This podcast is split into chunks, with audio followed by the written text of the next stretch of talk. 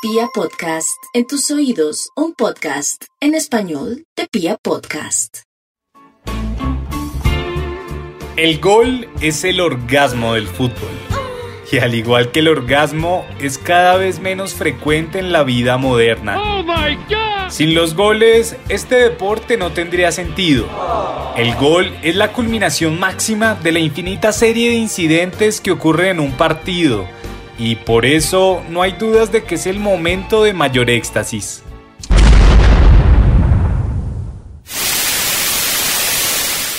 ¡Gol! ¡La puta madre!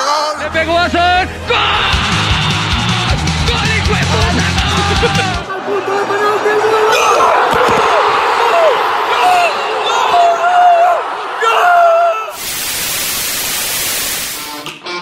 Eso lo tiene bien claro el delantero paraguayo Raúl Bobadilla, quien en días pasados fue sancionado por la Asociación Paraguaya de Fútbol por quitarse no solo la camiseta, sino también parte de su pantaloneta en la celebración de un gol. Tribunal Disciplinario de la APF resolvió suspender por cinco partidos al delantero de Guaraní, Raúl Bobadilla, por sobrepasarse en el festejo de un gol ante el Club Libertad en el campeonato pasado. Y además ligó eh, también una multa monetaria. Estamos hablando de 10 salarios mínimos. Ante ese desborde de energía que implica una anotación, muchos jugadores han puesto a prueba su creatividad y han dejado una marca con sus conmemoraciones. Por eso, en el episodio de hoy decidimos hacer un recuento de los festejos más icónicos en la historia del fútbol.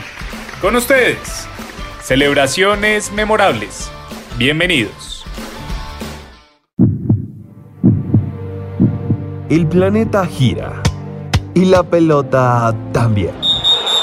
Detrás del balón, porque el fútbol es el espejo del mundo.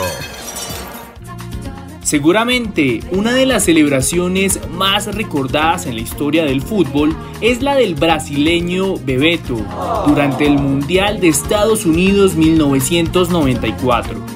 El delantero que marcó un antes y un después en el Deportivo La Coruña tuvo que vivir, al igual que muchos futbolistas, el nacimiento de un hijo suyo cuando estaba en plena competencia. El 7 de julio nació Mateus Oliveira, y su padre estaba a puertas de jugar los cuartos de final contra los Países Bajos. El 9 de julio, dos días después, se dio ese partido y Bebeto, apodado así por su rostro infantil, logró marcar el segundo gol de Brasil. Vai Bebeto! Vai Bebeto! ¡Qué! ¡Qué! ¡Qué! En medio del frenesí, su festejo fue mover sus brazos como si estuviera arrollando a su hijo. Así lo cuenta el propio Bebeto. O gol do Matheus ficou, foi inesquecível, ficou marcado, vai ficar marcado para toda a história do futebol. O Romário vinha saindo de impedimento, a bola passou, aí eu entrei com tudo, né? Eu disse, é agora, né? Aí logo em seguida veio o Romário, veio o Mazinho. Olhei para um lado, olhei para o outro, os dois fazendo a mesma coisa. Casualmente, la trascendencia de aquella celebración llevó a que Mateus Oliveira, el homenajeado, sea hoy futbolista profesional. En la cancha, la autoconfianza de Cristiano Ronaldo sale a flote con cada una de sus celebraciones. Yo pienso que por ser, por ser rico, por ser guapo, por ser un gran jugador, las personas tienen envidia de mí. No tiene otra explicación. Todos los goles de CR7 se conmemoran de formas que, al igual que sí mismo, siempre dan de qué hablar. Sin embargo, el festejo con el que conmocionó al mundo fue aquel en el que hizo un salto, abrió los brazos y exclamó en un partido con el Real Madrid contra el Chelsea durante una pretemporada. Desde entonces, ese grito es una marca registrada. Es como si, la gente todavía no sabe cómo se dice. Es como sí. You. No, pero sí. Pero es sí. ¿Entiendes? Pero sí con U. Sí, como diciendo lo ha hecho, como sí. Pero hay una U ahí, hay U, Siu, ¿no? Siu. Siu. No, es, no hay una U, es Sid. No. Ahí pensaba que había. Siu. No, no es. ¿No? es sí. Es sí. Bueno, U, espera. ¿sabes? Sí.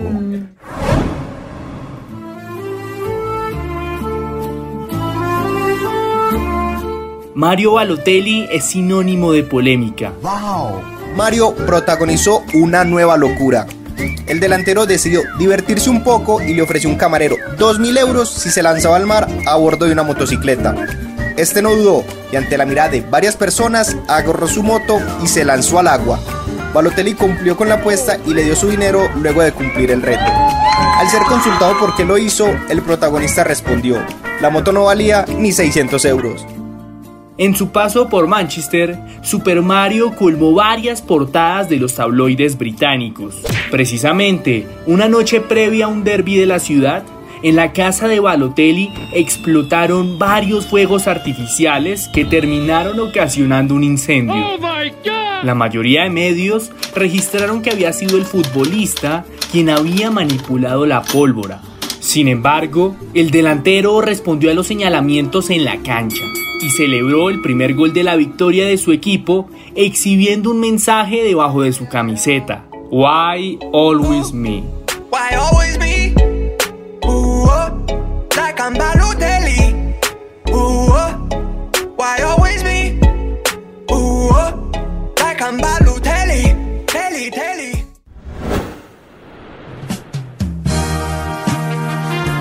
Con toda certeza, la primera palabra que debió pronunciar Francesco Totti fue Roma. A lo largo de su carrera, el delantero italiano se convirtió en el corazón del equipo de la Loba y demostró que, aún en el supuesto fútbol moderno, existe el amor por la camiseta. Sin embargo, a pesar de ir en contravía de la banalidad de la era digital, Totti le dio un guiño a la movida tecnológica, cuando en un derby contra la Lazio decidió inmortalizar, sin saberlo, su último gol contra el eterno rival. Ese día, el delantero italiano marcó el gol del empate y corrió hacia la tribuna donde un ayudante del equipo lo alcanzó y le dio un celular. Paso seguido, Totti inclinó su cuerpo y se tomó una selfie con la hinchada. Un ricordo per sempre.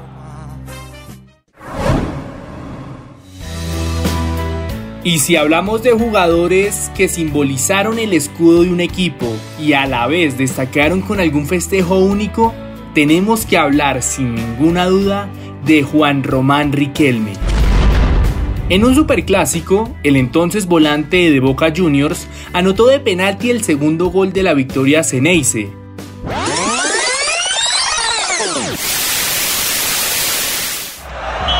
Señoras y señores, llegará el derechazo del torero.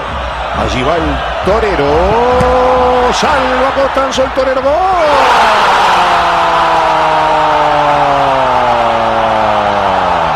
Le hizo el torero Juan Román. Riquelme. Boca 2. River 0. y en medio del holgorio se alejó de sus compañeros y corrió hasta la mitad de la cancha. Colocó sus manos por detrás de las orejas y permaneció así por varios segundos. Su mirada se fijó en uno de los palcos donde estaba Mauricio Macri, presidente del club en aquella época. Su celebración respondió a la intrincada relación entre ambos, que fue agravada posteriormente debido a diferencias económicas y señalamientos públicos sobre su transferencia al exterior en medio de la crisis económica argentina. Sin embargo, Riquelme comentó después del juego que dicho festejo no tenía nada de especial, pues lo hizo supuestamente porque a su hija le gustaba Topollillo. ¿Por qué gritaste el gol de la manera? ¿Quién pedía? Por nada en especial, solamente que a mi hija le gusta el topollillo y nada. Hasta mañana, si Dios quiere, que descansen bien. Llegó la hora de acostarse y soñar también. Porque mañana será otro día y hay que vivirlo.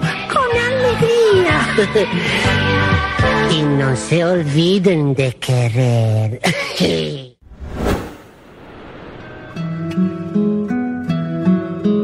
Como buen hombre de Liverpool, Robbie Fowler era consciente del trasfondo obrero de la ciudad. Por eso, varias veces celebró con mensajes inscritos en su camiseta para apoyar diversas manifestaciones sociales.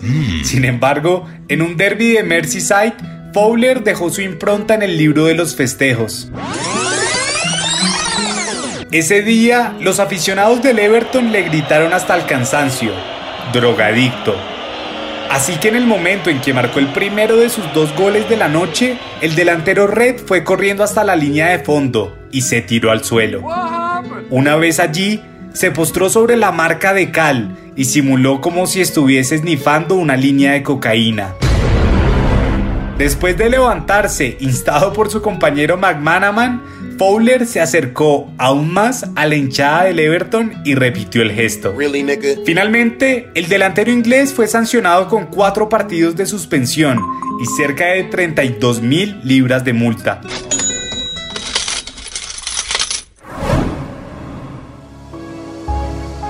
Honestamente podríamos pasar más de una hora recordando distintas celebraciones, así como las de todos aquellos que han tenido apodos animalísticos.